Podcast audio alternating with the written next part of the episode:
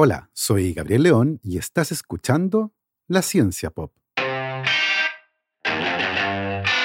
Un podcast sobre historias de ciencia. Hoy en La Ciencia Pop conversaremos sobre los sistemas de justicia, la duda razonable y la presunción de inocencia. De la mano con eso, conversaremos sobre dos temas muy complejos, el síndrome de muerte súbita infantil y el infanticidio. Estos temas pueden resultar particularmente sensibles para algunas personas, por lo que se recomienda discreción. Y les recuerdo que si les gusta este proyecto, lo pueden apoyar a través de mi página en Patreon. Para eso vayan a www.patreon.com slash la pop y se pueden inscribir para hacer un aporte mensual a este podcast.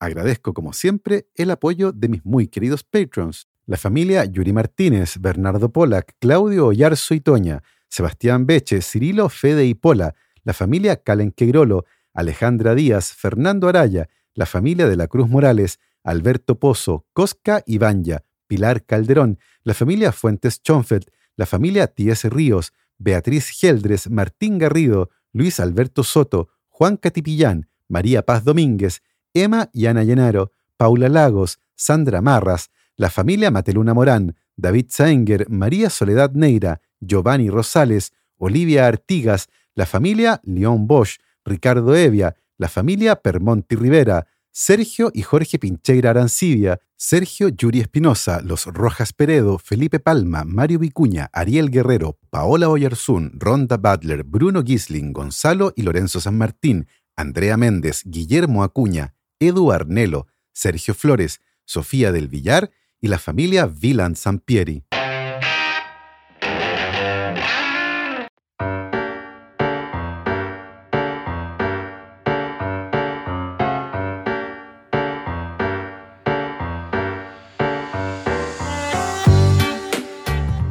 12 Angry Men, conocida en Hispanoamérica como 12 hombres en pugna, es una película clásica dirigida por Sidney Lumet, estrenada en 1957. La película gira en torno a las intensas deliberaciones de un jurado compuesto por 12 hombres diversos, encargados de determinar la culpabilidad o no culpabilidad de un joven acusado de asesinato. Ambientada casi en su totalidad en una sola habitación, la película explora temas relacionados con la justicia, nuestros prejuicios y el poder de la persuasión.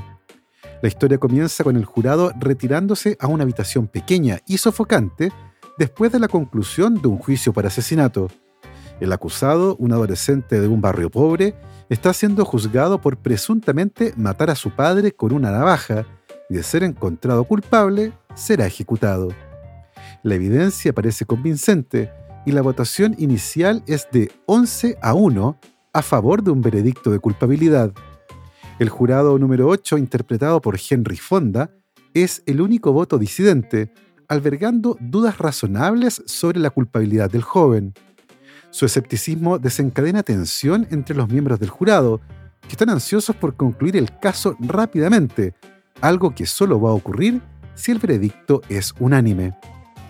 En el transcurso de la película, el jurado número 8 presenta meticulosamente teorías alternativas, y descubre inconsistencias en el caso de la Fiscalía. Su objetivo no es demostrar definitivamente la inocencia del joven, sino exponer dudas razonables. El análisis paciente y reflexivo del jurado número 8 desafía las ideas preconcebidas y los prejuicios de los otros jurados.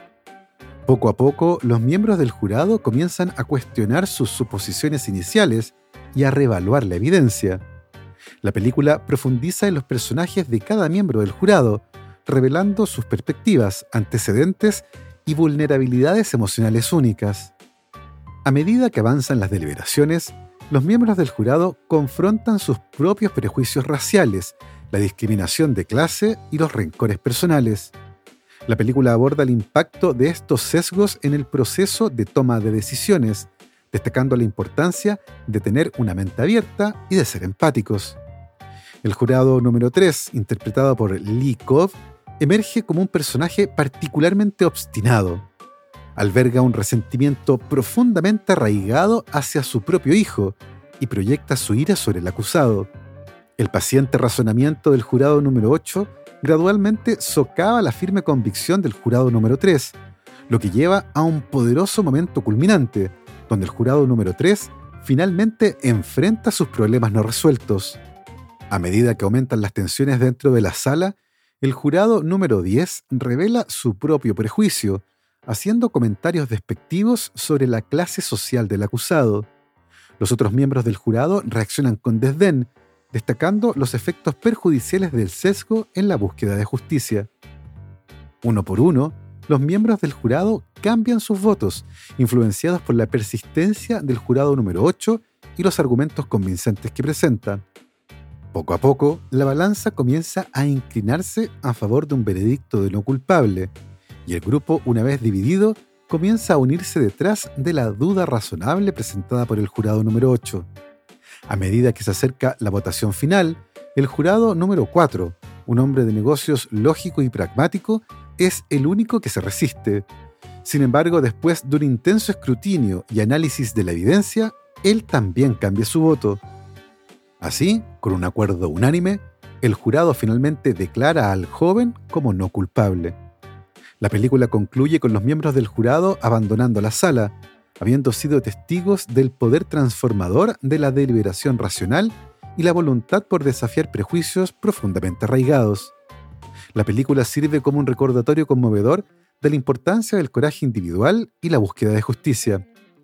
12 Angry Men sigue siendo una obra maestra cinematográfica atemporal, venerada por sus fascinantes actuaciones, narrativa atrapante y su profunda exploración de la naturaleza humana.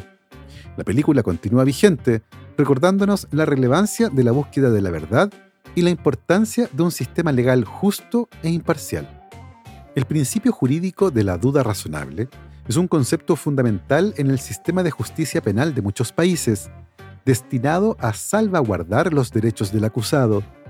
Es el estándar de prueba requerido por la Fiscalía para convencer a un jurado de la culpabilidad de un acusado más allá de una duda razonable. La duda razonable no debe ser entendida como una mera especulación o duda imaginaria, sino más bien una duda basada en la razón y el sentido común.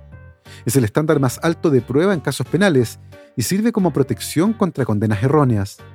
Requiere que el jurado esté firmemente convencido de la culpabilidad del acusado sobre la base de la evidencia presentada, sin dejar ninguna explicación alternativa razonable. Este principio coloca la carga de la prueba en la acusación, exigiéndole que presente pruebas convincentes que establezcan la culpabilidad del acusado la Fiscalía debe proporcionar evidencia que sea lo suficientemente fuerte como para excluir cualquier duda razonable en la mente de los jurados.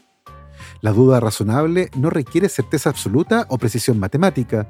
Reconoce que la certeza completa es a menudo inalcanzable en asuntos humanos complejos.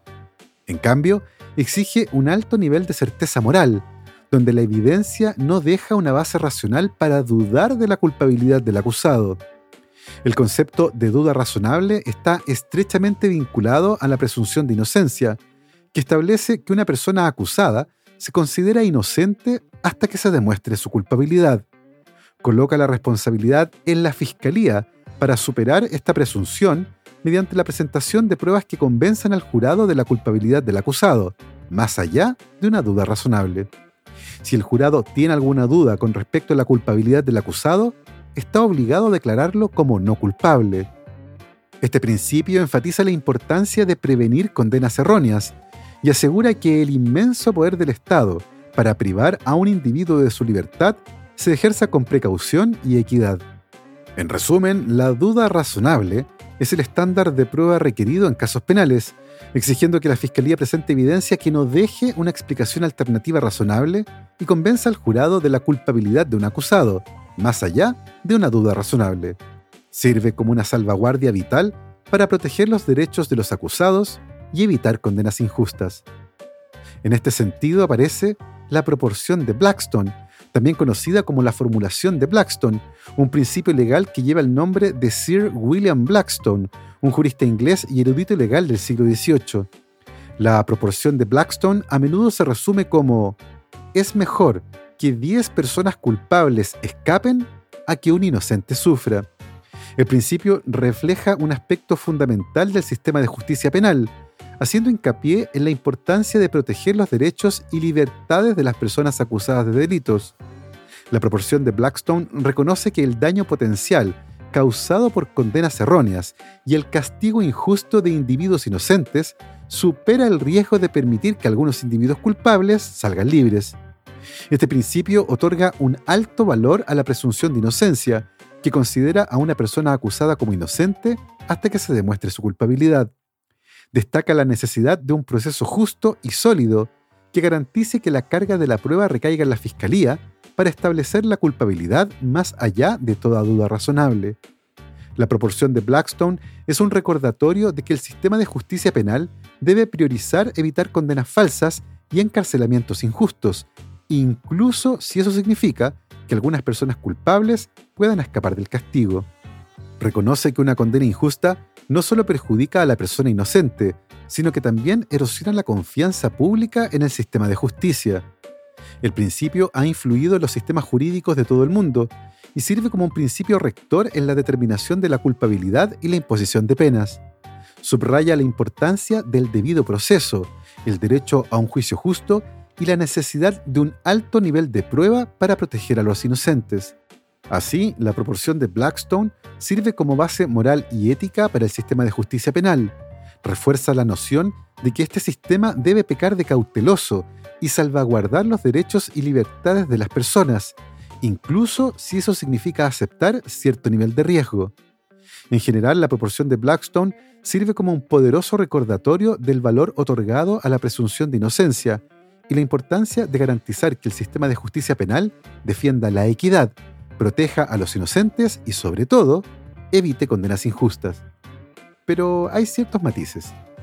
El abogado y académico de la Facultad de Derecho de la Universidad de Emory, Alexander Bullock, estaba escribiendo un artículo al respecto en el que contaba la siguiente anécdota.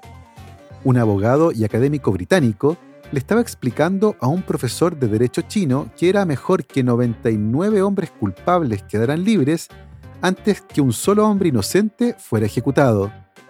El profesor chino pensó por un segundo y luego preguntó, ¿mejor para quién? Con todo, la presunción de inocencia y la idea de no condenar por ningún motivo a alguien inocente parece sensata, sobre todo cuando ese alguien podemos ser nosotros mismos, un familiar o un amigo. En algunos casos, sin embargo, resulta tremendamente difícil sostener la presunción de inocencia, aún en ausencia de evidencia directa que involucre a alguien en un crimen. Y de eso se trata justamente la historia de hoy, de un caso legal que involucra a un evento trágico y la mayor parte del tiempo accidental, pero que puede ocultar un crimen. El síndrome de muerte súbita infantil se refiere a la muerte inesperada e inexplicable de un bebé aparentemente sano durante el sueño, que generalmente ocurre dentro del primer año de vida. El síndrome de muerte súbita infantil sigue siendo una preocupación importante para los padres y profesionales de la salud en todo el mundo, debido a su naturaleza trágica y a la falta de una causa definitiva. Si bien los mecanismos exactos subyacentes a este trágico evento no se comprenden completamente, se han identificado varios factores potenciales y medidas preventivas. Las causas del síndrome de muerte súbita infantil son probablemente multifactoriales, involucrando una combinación de factores genéticos, ambientales y de desarrollo. Una hipótesis sugiere que algunos bebés pueden tener una vulnerabilidad subyacente en las áreas del cerebro que controlan la respiración durante el sueño. Esta vulnerabilidad combinada con ciertos factores estresantes ambientales, puede conducir a un evento fatal. Varios factores de riesgo se han asociado con una mayor probabilidad de síndrome de muerte súbita infantil. Los bebés que están expuestos al humo del tabaco durante el embarazo o después del nacimiento corren un mayor riesgo. Además, los bebés que son colocados boca abajo para dormir o de lado en lugar de boca arriba tienen un riesgo elevado. Otros factores incluyen el nacimiento prematuro, el bajo peso al nacer, el abuso de sustancias por parte de la madre durante el embarazo y también las habitaciones muy calurosas. Para reducir el riesgo del síndrome de muerte súbita infantil, se recomiendan una serie de medidas preventivas. La medida más significativa y ampliamente respaldada es colocar a los bebés boca arriba para dormir. Se ha demostrado que esta posición reduce significativamente la incidencia del síndrome de muerte súbita infantil. Es importante tener en cuenta que una vez que los bebés pueden darse vuelta por sí mismos, se les puede permitir mantener su posición preferida para dormir. Por otro lado, crear un ambiente seguro para dormir es crucial. Los bebés deben dormir en un colchón firme con una sábana ajustada y evitar la ropa de cama suelta, almohadas y juguetes blandos que podrían obstruir sus vías respiratorias. El sobrecalentamiento también debe evitarse, vistiendo a los bebés adecuadamente de acuerdo a la temperatura ambiente. Compartir habitación, pero con los bebés durmiendo en una cama separada, se recomienda durante los primeros 6 a 12 meses de vida, ya que esto se ha asociado con un menor riesgo de síndrome de muerte súbita infantil. Se ha encontrado que la lactancia materna ofrece cierta protección contra el síndrome de muerte súbita infantil, por lo que alentar y apoyar la lactancia materna es beneficioso. La educación y la sensibilización desempeñan un papel crucial en la prevención del síndrome de muerte súbita infantil. Los profesionales de la salud deben proporcionar a los padres y cuidadores información sobre prácticas de sueño seguro y estrategias de reducción de riesgos. Esto incluye enfatizar la importancia de dormir boca arriba, crear un ambiente seguro para dormir y evitar los factores de riesgo conocidos. Además, la atención prenatal regular y las vacunas son importantes para promover la salud general infantil. Ahora bien, si bien el término síndrome de muerte súbita infantil permitió que estas muertes se clasificaran como naturales, también se ha reconocido durante mucho tiempo que estas muertes son multifactoriales y abarcan también, en una pequeña fracción de casos, a infanticidios encubiertos. En efecto, existen serias dificultades para diferenciar entre una muerte accidental y asesinato en el caso de bebés muy pequeños, ya que en términos patológicos, la asfixia accidental que se observa en el síndrome de muerte súbita infantil es técnicamente indistinguible de la asfixia deliberada. Las publicaciones en la literatura médica han descrito que una proporción de las muertes clasificadas como síndrome de muerte súbita infantil son en efecto homicidios y que la proporción de estos en el universo de muertes calificadas como síndrome de muerte súbita infantil podría llegar al 10%. Sir Roy Meadows, un pediatra y experto británico en abuso infantil, expuso esta idea de manera bastante clara. A menos que se demuestre lo contrario, dijo, una muerte súbita que afecta a una familia es una tragedia. Dos, es sospechoso. Y tres, es asesinato. Este argumento fue de hecho el que envió a una madre a la cárcel por 40 años luego de ser acusada de haber asesinado a sus cuatro hijos. Kathleen Mega Britton nació en 1967 en un barrio de clase trabajadora de Sydney, Australia, y su infancia estuvo marcada por una historia familiar turbulenta y trágica. Su padre trabajaba como conductor de montacargas en el puerto, mientras que su madre trabajaba en una fábrica. Desafortunadamente, el padre de Kathleen era un hombre violento y su madre era alcohólica. La situación familiar tomó un giro dramático cuando la madre huyó del hogar, dejando a la pequeña Kathleen de solo 18 meses al cuidado de su violento padre. Unas semanas más tarde, y mientras ambos estaban borrachos, el padre y la madre de Kathleen comenzaron a discutir en la calle, y en un momento, el hombre sacó un cuchillo y apuñaló 24 veces a su esposa, la que murió en sus brazos.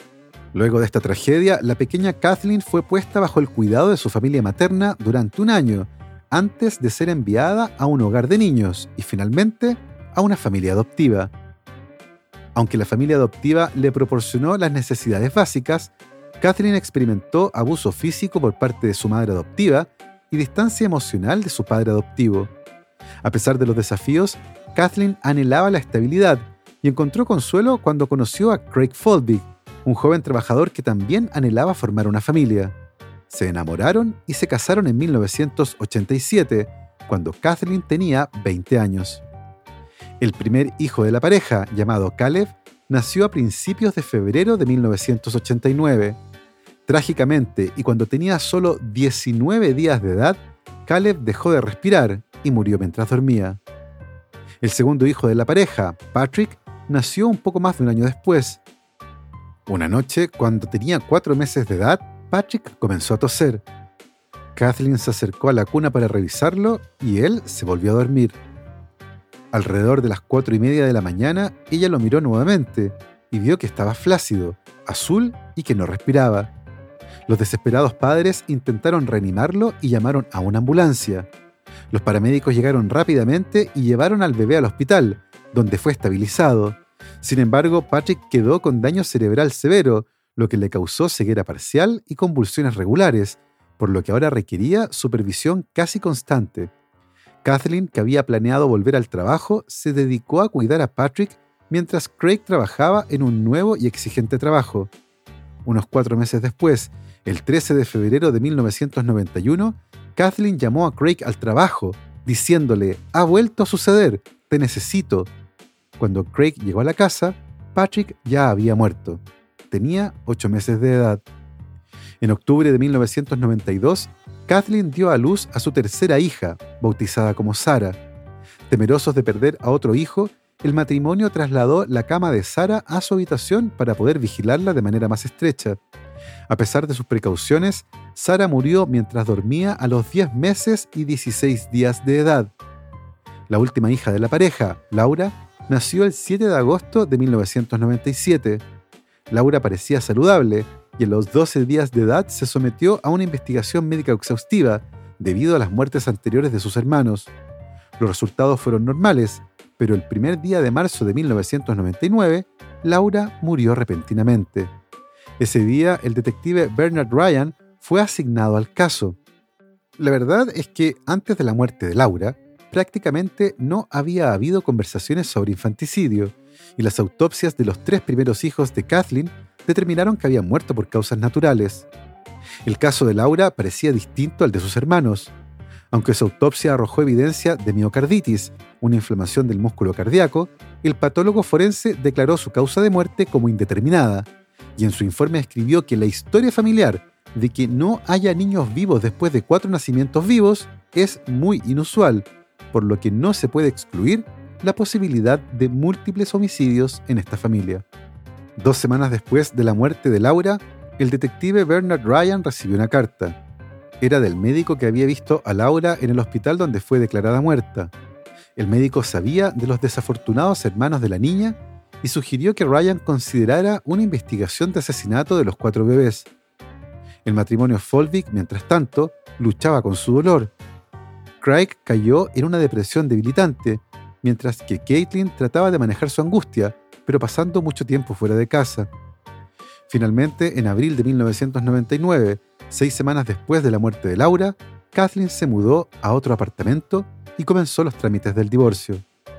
Después de eso, Craig encontró un diario de vida que ella había escrito entre junio de 1996 y junio de 1997. Se sentó y comenzó a leer, primero con algo de curiosidad, luego con terror.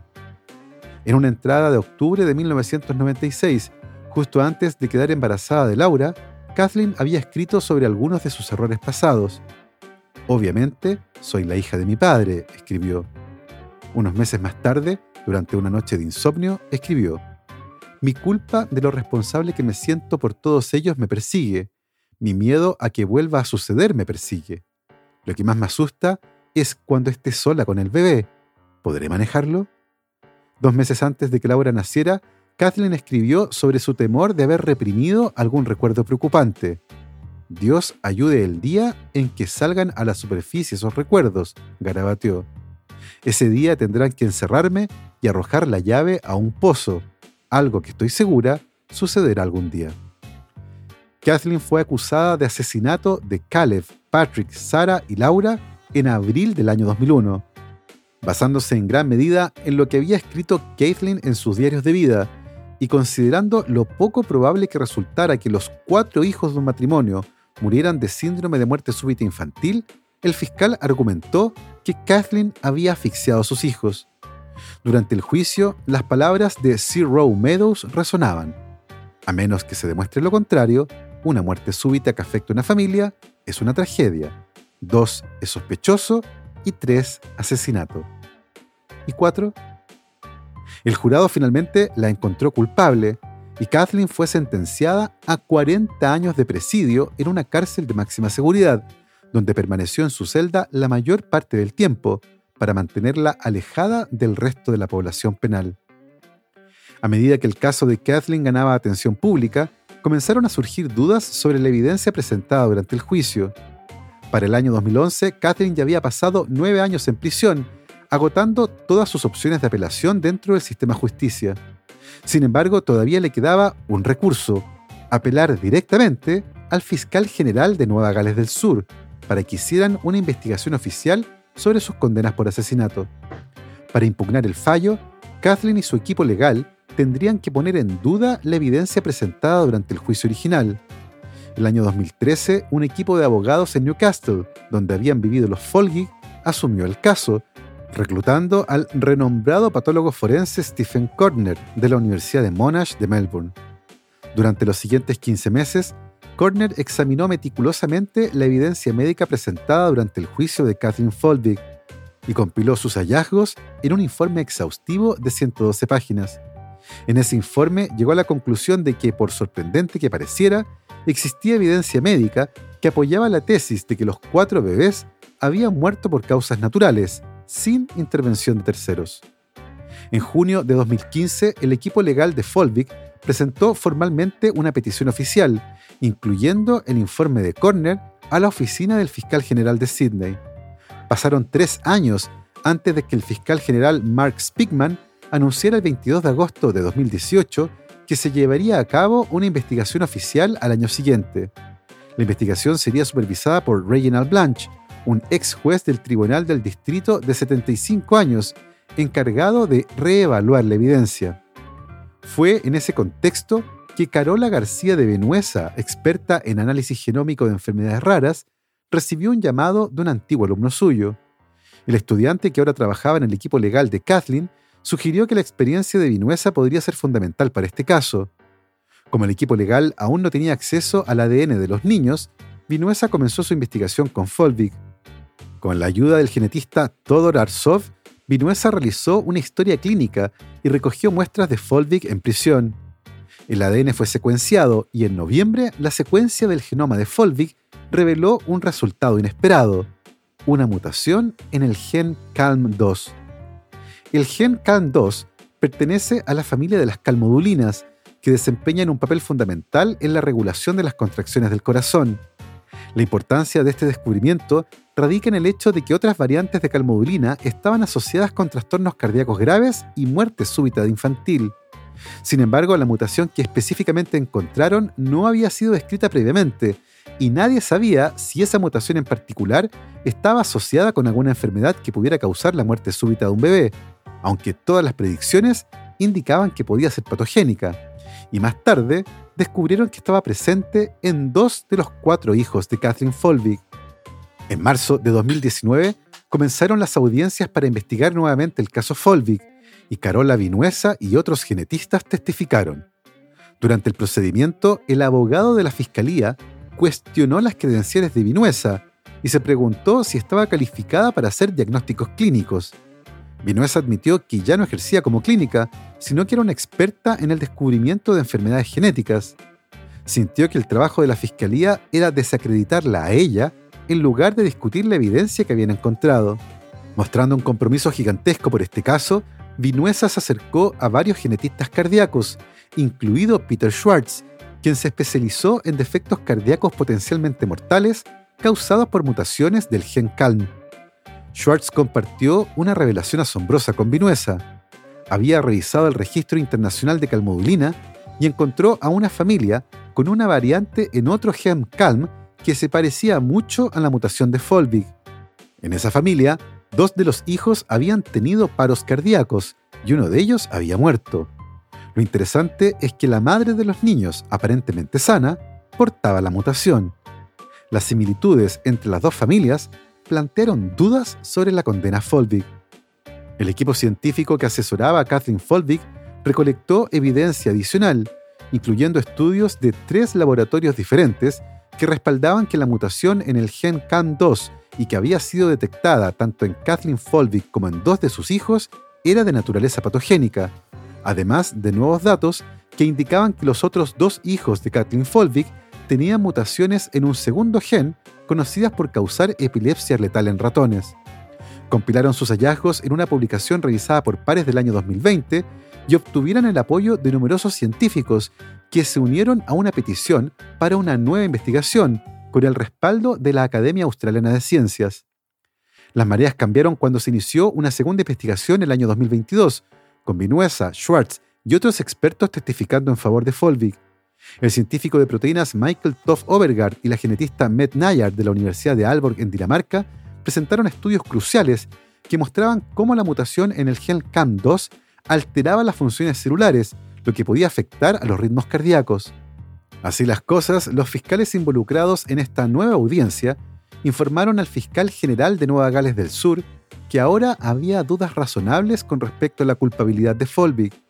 Después de todo, sí había una explicación para la muerte de los cuatro hijos de Kathleen Folvig y que excluía la participación de terceros. El destino final de la acusada quedó en manos del fiscal general de Nueva Gales del Sur. El 5 de junio de 2023, hace solo un par de semanas, Carola Vinuesa, ahora radicada en Londres, recibió una llamada telefónica a las 3 de la mañana. Sus colegas de Australia la llamaban para contarle que Kathleen Folvig, que había sido condenada por matar a sus cuatro hijos sobre la base de pruebas circunstanciales y que llevaba 20 años en la cárcel, había sido indultada y liberada por el fiscal general de Nueva Gales del Sur. El impacto del caso Folvig se extiende más allá de la exoneración de un solo individuo. Otras mujeres acusadas de herir o matar a niños han buscado la ayuda de Vinuesa, destacando la importancia de la colaboración entre las profesiones científica y legal. Si bien Vinuesa ha expresado su reticencia a regresar a una corte como testigo, reconoce la necesidad de buscar diagnósticos genéticos que pueden haber sido pasados por alto en algunos casos y la importancia de un entrenamiento científico mínimo para abogados, fiscales y jueces que estén involucrados en este tipo de materias penales. Y así hemos llegado al final de este interesantísimo caso. Espero que lo hayan disfrutado. Yo como siempre me despido agradeciendo el apoyo de mis muy queridos patrons. Cristiano Teiza, Andrés Altamirano, Sebastián Toledo, Alberto Montt y Laura, Germaín Araya, Hernán y Lucas Castillo, el profesor Gonzalo Cepeda, Ana Lucía Luna, Simón Castillo Riedemann, Luciano Cisterna, Ricardo Yáñez, Fernando Montenegro, Matías van der Straten, Francisco de la Fuente, la familia Flores Noguer, Christian Freiser, la familia Helfman von de Sauer, Giuseppe Carufo, David Pelao Pérez, Sebastián Umaña, Carolina Valle, Michelle Baró, Cristóbal Muene, la familia Serpa Rebolledo, Pablo y Milesita Villalobos, la familia Tanús Ramos, Rosario Calderón, Pedro Castillo, Adrián Cataldo, el EC Podcast, José Luis Ulloa, Amanda Larraín, Marcela Martínez, Cristóbal Orellana, Diego Riquelme, Constanza Jabal, Florencia Castañeda, Mauricio Silva, Natalia Moreno, Ignacio Daneri, Maximiliano Alcayaga, Marjorie Leighton y la familia Poblete Díaz. Nosotros nos volvemos a encontrar la próxima semana. Que esté muy bien, cuídense mucho, lávense las manos y que la ciencia los acompañe.